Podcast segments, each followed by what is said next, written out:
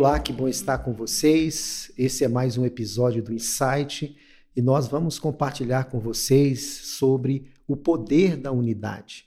Nós estamos vivendo tempos tão desafiadores, tempos de polarizações, de radicalizações, em que tem deixado muitos rastros, né, aí de inimizades, de discussões mais acaloradas, né, quanto a temas, quer sejam políticos, quer sejam temas de moralidade e também até mesmo dentro da estrutura da igreja, né, ou dentro da realidade dinâmica das igrejas, a gente vê também uma série de dificuldades muitas vezes aí sendo colocadas para um bom relacionamento, para um relacionamento saudável.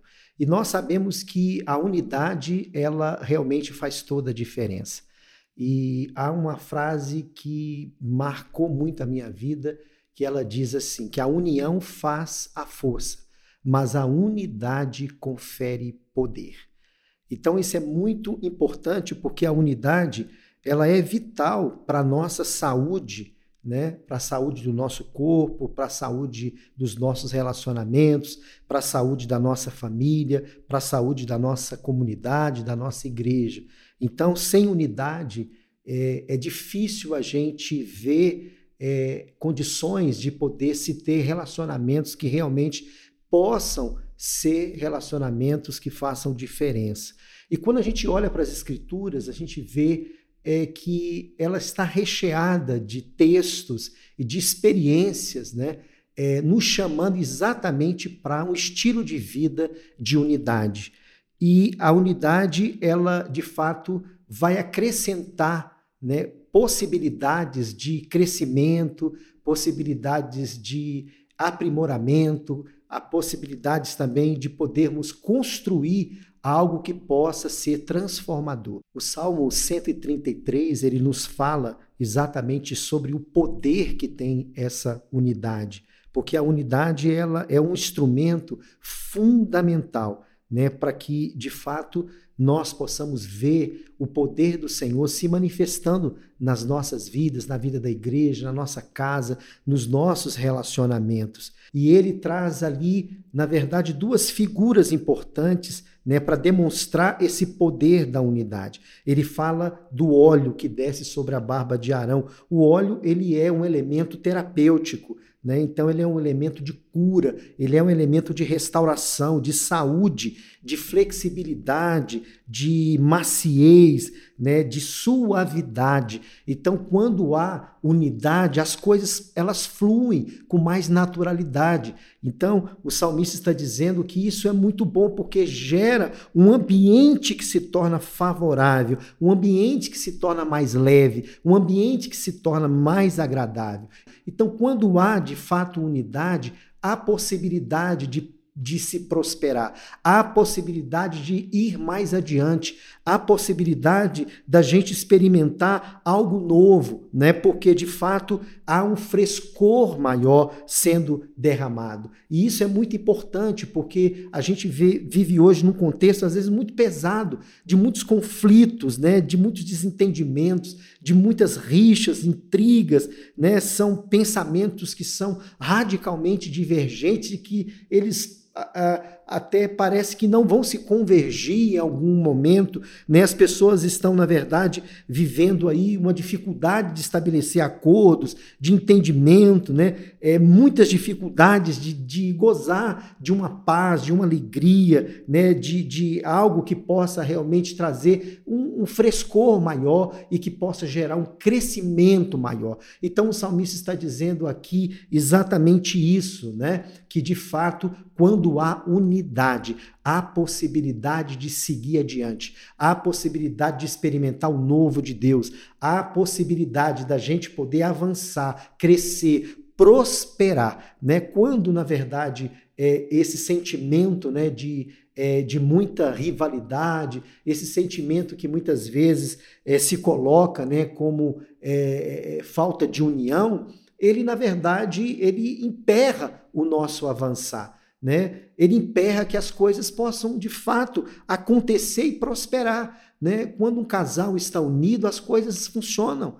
Quando há unidade entre os membros da igreja, a coisa ela vai adiante. A gente vê esse exemplo na igreja primitiva, né? Porque a palavra de Deus fala que da união daqueles que creram era um só coração, uma só alma, né? Havia no meio deles. Então havia ali uma concordância de unidade em busca de um propósito comum. Isso não quer dizer que nós não possamos é, é, é, ter diversidade, né? Não, a unidade não quer dizer uniformidade podemos ter pensamentos diferentes, a gente tem que entender que Deus, ele fez pessoas diferentes, né? Ele, ele estabeleceu também funções diferentes dentro até do próprio corpo, né, que é a igreja, cada membro tem uma função, cada membro tem a sua individualidade, a sua peculiaridade. Mas o fato é que quando Paulo fala exatamente da necessidade né, da gente entender que o corpo tem uma cabeça que é Cristo. E é a partir do referencial né, de Cristo que nós, na verdade, podemos ser um. Então, Cristo nos uniu a todos e ele quebra barreiras de separação, né, de inimizades, ele vai tirando né, esses obstáculos que muitas vezes nós mesmos né, colocamos, que impede o diálogo, que impede a comunicação, que impede que a gente possa estabelecer projetos né, conjuntos e cada um dando de fato a sua contribuição. E no final do Salmo 133, a gente vê claramente que essa unidade ela atrai a presença de Deus. E isso é coisa de fato maravilhosa, né? Se nós queremos que a presença de Deus esteja na nossa casa, esteja nos nossos relacionamentos, nós de fato precisamos buscar essa unidade, né? E ele diz que que ali o Senhor ordena a sua vida e a bênção para sempre. Né? Então, quando há unidade, há de fato um liberar né, da bênção de Deus, né? A presença de Deus ela se torna visível, as coisas de fato elas passam a experimentar o sobrenatural de Deus. Então há um poder aí sobrenatural que, que só é gerado a partir dessa unidade. E é por isso que nós temos que lutar né, contra todos os inimigos da unidade. Às vezes a arrogância, né, ela impede a unidade, a altivez, a soberba, né, é, vão, vão impedindo que a gente possa, de fato, ir ao encontro do outro. Né? Às vezes, muitas vezes, mágoa, ressentimento, é, iras, indignações, né? tudo isso vai rompendo esse laço que pode de fato nos unir e liberar a bênção de Deus sobre a nossa vida. Então nós devemos, na verdade, diz também Paulo lá em Efésios, no capítulo 4, versículo de 1 a 6, ele fala exatamente sobre o dever que nós temos, né, de preservarmos essa unidade. A unidade tem que ser preservada, né? Ela tem que ser guardada, ela tem que ser a, a um elemento né, em que a gente tenha que ter essa disposição de lutar por ela. Tem muitas pessoas que não são pacificadoras, tem muitas pessoas que, na verdade, querem ver o circo pegar fogo, tem muitas pessoas que elas gostam de uma confusão, mas nós sabemos que tudo isso não gera né, o amor, não gera o crescimento, não gera a comunhão. Por isso é vital né, que a unidade se estabeleça no nosso meio, especialmente como corpo de Cristo. Né? O apóstolo Paulo, lá em 1 Coríntios, no capítulo 1, versículo 10, ele fala assim: irmãos, em nome de nosso Senhor Jesus Cristo, suplico a todos vocês que concordem uns com os outros no que falam, para que não haja divisões entre vocês antes que todos estejam unidos num só pensamento e num só parecer. Né? Então aqui Paulo está exatamente aqui fazendo uma conclamação. Né? Ele está aqui exatamente é, solicitando, suplicando aqueles irmãos que busquem ali pontos que possam levá-los à unidade.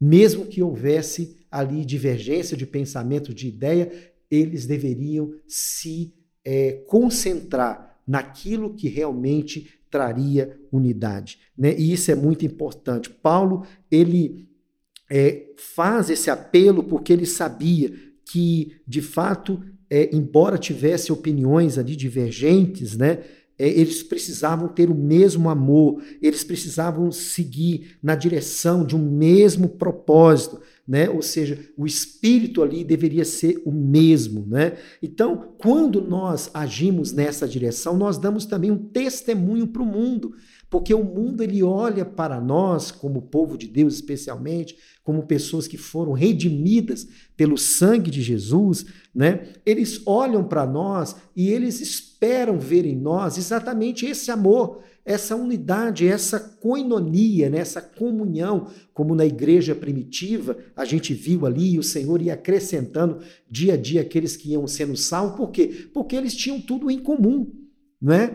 É, eles então viviam em função de abençoar um ao outro. Havia ali interesse, é, é, não apenas interesse né, voltado para algo pessoal, não. Eles se desfizeram até mesmo de alguns interesses particulares para que pudesse ali alcançar essa unidade maior. E esse é o testemunho maior para o mundo. Por isso é que Jesus também ele declarou, né? Nisso todas as pessoas saberão que vocês são meus discípulos, se vocês amarem uns aos outros, como está lá em João 13, 35. Né? Então aqui a gente vê claramente que quando uma igreja ela realmente está em harmonia, unificada, né? ela realmente vai refletir a graça de Deus, né? É quando uma igreja caminha tomando decisões, né, que são decisões é, fundamentadas na verdade, pautadas na palavra e que é, traz, na verdade, esse, esse, essa possibilidade de caminhar juntos, né? Isso é transformador né, o mundo vai notar, o mundo de fato vai perceber que há unidade no meio do povo de Deus. Jesus, na sua oração sacerdotal, ele diz assim: Pai, eu oro para que todos sejam um, para que o mundo creia que tu me enviaste, que eles sejam um, assim como nós somos um. Então, Jesus aqui, ele está exatamente também nos desafiando a andarmos nessa unidade. A unidade, ela expressa o nosso amor uns para com os outros. Ela expressa também o amor de Jesus revelado né, aí através do seu sacrifício na cruz do Calvário pela humanidade. Então nós somos portadores desse amor e devemos proclamar esse amor. A unidade, ela expressa esse amor, ela expressa o cuidado de um para com o outro, como diz Paulo lá em Filipenses, no capítulo 2, o versículo 5, ele diz, né, que ali nós temos que ter o mesmo sentimento que teve em Cristo Jesus. Né? Então é muito importante que nós possamos é, eliminar do nosso meio toda a possibilidade né, de que haja divisões, dissensões, intrigas, partidarismo, né? porque, na verdade, é, nós sabemos que tudo isso são impedimentos para que nós possamos avançar no reino de Deus e para que Deus seja uma realidade também na nossa vida, na nossa casa, na nossa família, nos nossos relacionamentos. Deus ele espera que nós possamos desfrutar dessa unidade para que o seu poder seja derramado sobre as nossas vidas. Então essa, de fato, é a regra de ouro, né, que Jesus também nos ensinou que nós devemos amar a Deus sobre todas as coisas e amar o nosso próximo como a nós mesmos, né? Então Jesus está nos ensinando aí que nós temos que superar as barreiras que nos dividem e nós devemos concentrar naquilo que nos une, porque às vezes nós brigamos por coisas pequenas, coisas sem sentido, coisas que não são relevantes.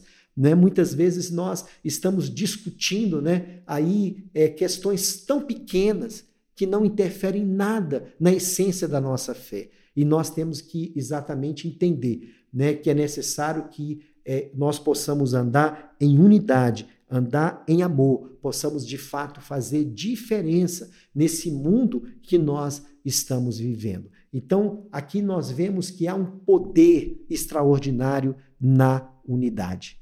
Né? A união ela faz a força. A força é muito importante, mas a unidade confere poder, confere autoridade, né? E Deus quer derramar essa autoridade sobre a sua vida, sobre os seus relacionamentos, sobre a sua casa. Ele quer derramar essa autoridade, né, para que realmente haja a presença de Deus aí no ambiente onde você está e a glória do Senhor se manifeste, trazendo cura, restauração, reconciliação. Então, esse é o grande desafio para o tempo que nós estamos vivendo, né? E precisamos clamar para que o poder da unidade seja uma realidade no nosso meio. Que Deus então te abençoe em nome de Jesus né, que você possa aí buscar essa unidade, preservar essa unidade, que você possa, na verdade, ser esse instrumento de Deus, né, de unidade na vida das pessoas, na vida da sua família, né, da sua casa, da sua família, no seu trabalho,